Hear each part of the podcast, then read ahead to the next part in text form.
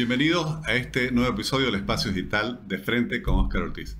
En este espacio buscamos ayudar a que se difunda todo el movimiento emprendedor que hay alrededor de las startups y hoy tendremos la oportunidad de conversar con una startup que se ha destacado a nivel nacional e internacional de una forma muy interesante. Me refiero a Facia y tenemos justamente eh, la fortuna de tener aquí presente a Hugo Córdoba, quien es el CEO fundador de esta startup Hugo es, después le preguntaremos, es abogado, pero se ha dedicado a varios emprendimientos en el mundo digital y ha logrado consolidar Facia, que incluso ha logrado varios premios internacionales.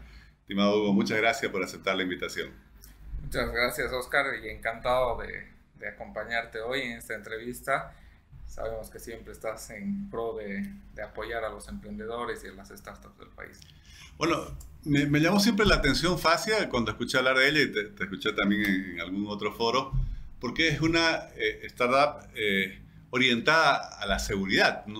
Es algo que sale un poco, bueno, casi todas las startups salen, como dicen, piensan fuera de la caja, pero es, algo diferente a, otras que son servicios, por así decir, más de tipo comercial, en fin, ¿no?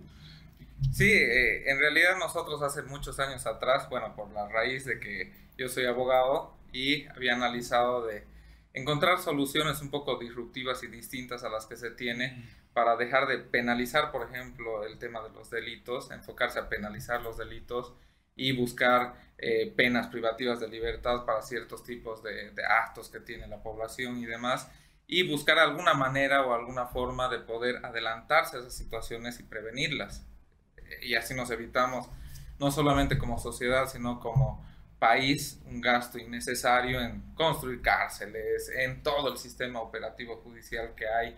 Entonces, viendo esa necesidad que había, creo que uno de los grandes problemas dentro de nuestra sociedad, bueno, entre los muchos que tenemos actualmente, está el tema de la seguridad, que se va a ir agravando aún más conforme vaya desarrollándose el tema de, no, el, tema de, de la globalización en general ¿no? Eh, los países como el nuestro quizás vamos a tener un poco de problemas al poder encarar estas situaciones que se van presentando al día a día. Una de esas, la inseguridad. Bueno, y podrías explicarnos para quienes nos siguen por las redes sociales justamente eh, cómo ustedes ayudan desde FACIA para prevenir el tema de la seguridad. Claro, eh, en realidad nosotros tenemos un precepto que es la colaboración. Entonces sabemos que uno de los puntos claves en el tema de seguridad ciudadana, por ejemplo, es la colaboración entre todos los organismos del Estado y las personas o los ciudadanos. Entonces ahí entran el Ministerio de, Gobierno, entran las instituciones eh, policiales, entran además las instituciones educativas y como último eslabón entran las familias. Entonces nosotros hemos conseguido la forma de hacer que todos estos eh, agentes puedan interactuar y colaborar entre sí pero colaborar no solamente entre ellos, sino también con herramientas de inteligencia artificial que vayan dando soporte en cada una de las eh, situaciones que se puedan ir presentando en temas de seguridad. Eh, como por ejemplo, eh, tenemos un módulo de reconocimiento facial para personas. Entonces, ¿qué pasa? Que si se está haciendo una búsqueda de un criminal ¿no? y se, se le ha logrado tomar una foto, entonces con esa, con esa foto simplemente sin importar si haya transcurrido 10, 20, 30 años o el criminal haya tratado de, cambiar su, fisonomía, eh, la persona que le tome una foto, ya sea en un restaurante, una cámara de vigilancia o algún efectivo policial, nuestro sistema va a identificar que esa persona está siendo buscada.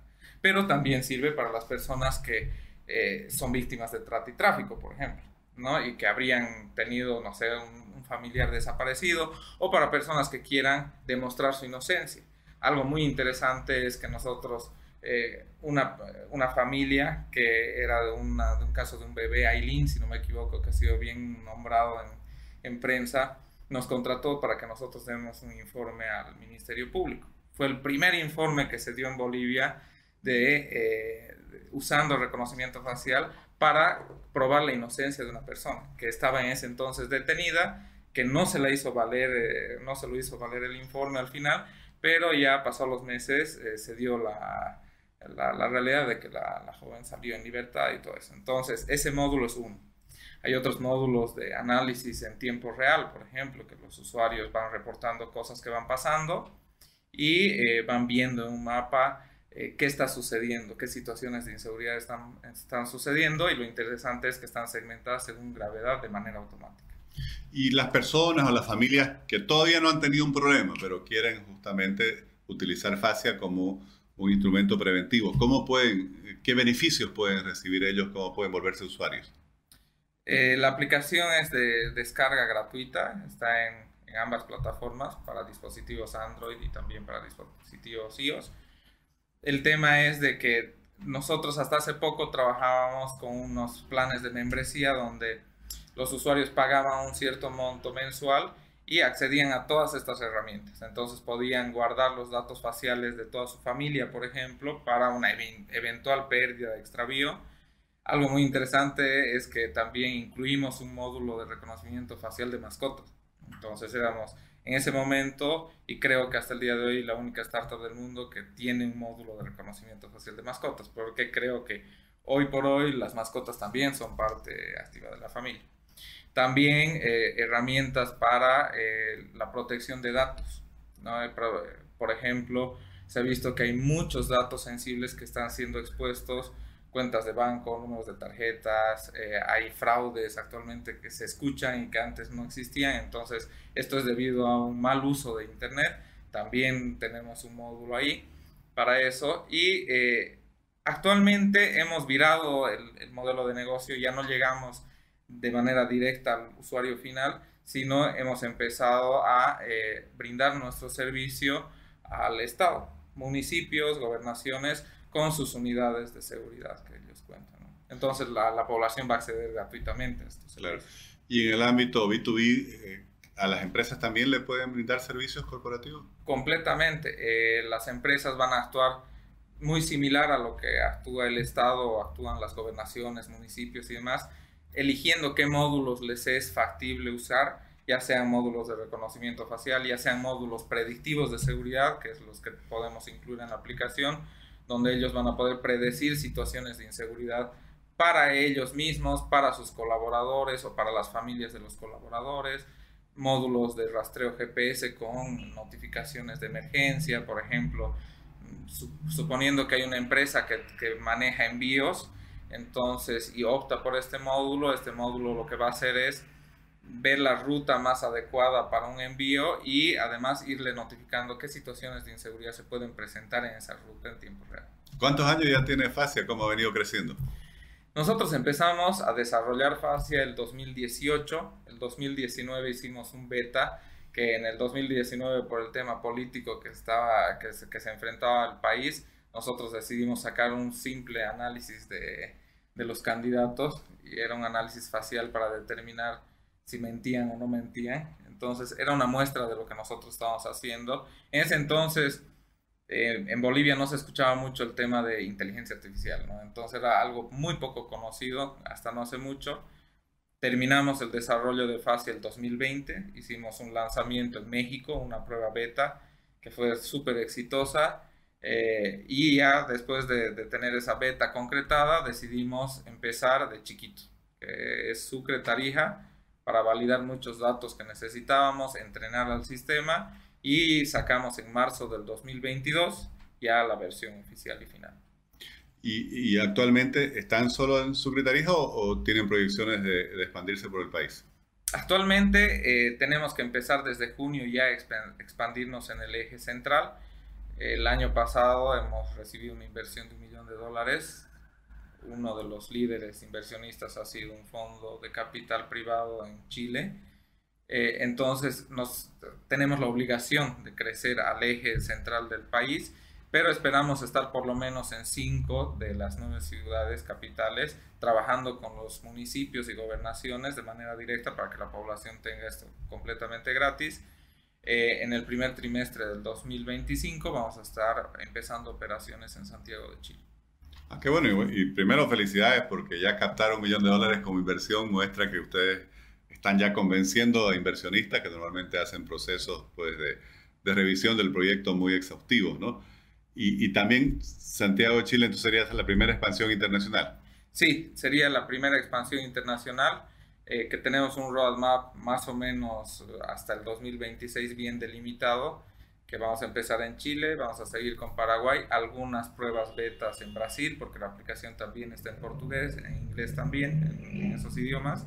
Y nuestro mercado meta y objetivo principal es el mercado mexicano, que es un mercado amplio y además por las características del país y el nivel de inseguridad que tiene, es un, producto que se adecuaría a la perfección. Uh, aquí siempre tratamos cuando invitamos a, a emprendedores como tu persona, que quienes nos, nos siguen, muchos de ellos jóvenes, eh, puedan ver pues esos ejemplos, ¿no? De cómo desarrollar un proyecto, de cómo eh, saltar, por así decir, a este mundo del, emprendimiento y en este caso el emprendimiento digital. ¿Cómo es, ya nos diste alguna idea, pero cómo es que un abogado termina en este mundo tan distinto? Quizás tiene que ver obviamente con la preocupación de la seguridad, pero bueno, meterse a dar soluciones digitales es un poco distinto de, estar revisando los libros y las leyes. Completamente, pero creo que eh, mucho influye el entorno de, educación que se tiene. En mi caso, yo he tenido la suerte de tener muy buenos docentes eh, que en realidad sacaban a los estudiantes de, ese cubículo, si se quiere, o de ese norte donde deberían eh, ellos abocarse netamente y también les los invitan a abrir un poquito el horizonte. Entonces, creo que esa ha sido una ventaja que he tenido, la he sabido aprovechar en cierto modo. ¿Por qué? Porque creo que la tecnología hoy en día eh, se adecua a muchas ramas de, la ciencia y puede dar soluciones a grandes problemas de la sociedad. En nuestro caso, tratamos de dar soluciones a algo que está muy vinculado a lo que yo estudiaba, que es el tema de la seguridad, que va por ahí, ¿no? Pero no solamente queda ahí, también hay grandes soluciones que quizás hay médicos que pueden utilizar similar tecnología similares eh, características de lo que nosotros hemos hecho para dar soluciones en el ámbito de salud y usar tecnología. Porque hoy en día la tecnología estoy seguro que en los siguientes 10 años va a revolucionar lo que se puede hacer en un país como el nuestro, que quizás no tiene los recursos o el avance que tienen nuestros vecinos. Es una gran oportunidad no solamente de avance económico, y de desarrollo tecnológico, sino también de darles la solución que esperan los, los, los habitantes de nuestro país con tecnología que eh, en determinado momento sale muy barata construirla. Porque dar una solución, nosotros estamos seguros que con, con FACIA podemos reducir hasta un 90% las situaciones de inseguridad. Entonces estoy seguro que ningún gobierno del mundo con un presupuesto que nosotros hemos construido el proyecto podría realizar esa reducción de inseguridad. Y lo mismo pasa en otras áreas como educación, como salud o también el tema económico. Bueno, lo que mencionas es muy interesante porque una vez una aplicación es exitosa en prestar un, servicio, es muy fácil adaptarla a quizás otras áreas o otros rubros distintos del original y así se va, va logrando escalabilidad, ¿no? Sí, completamente. Y eso es lo que eh, países desarrollados han ido haciendo y tenemos que creo copiar ese modelo de crear convenios público-privados de incentivo y apoyo a este tipo de, proyectos tecnológicos que van a ahorrar un montón de dinero a nuestro país y van a solucionar muchos de los problemas que ahora quizás no les encontramos mucha solución en, en el camino tradicional en el que estamos. Bueno, Hugo, muchas gracias por visitarnos en el espacio. Felicidades por todo lo que han logrado y el mejor de los éxitos en todos esos planes de expansión, tanto en el país como en el exterior. Muchas gracias a ti, Oscar, y es fenomenal felicitarte una vez más por el trabajo que haces para visibilizar el trabajo que hacemos nosotros los emprendedores y que al final de cuentas queremos que nuestro país paso a paso sea un país cada vez mejor. Gracias. Felicidades, gracias.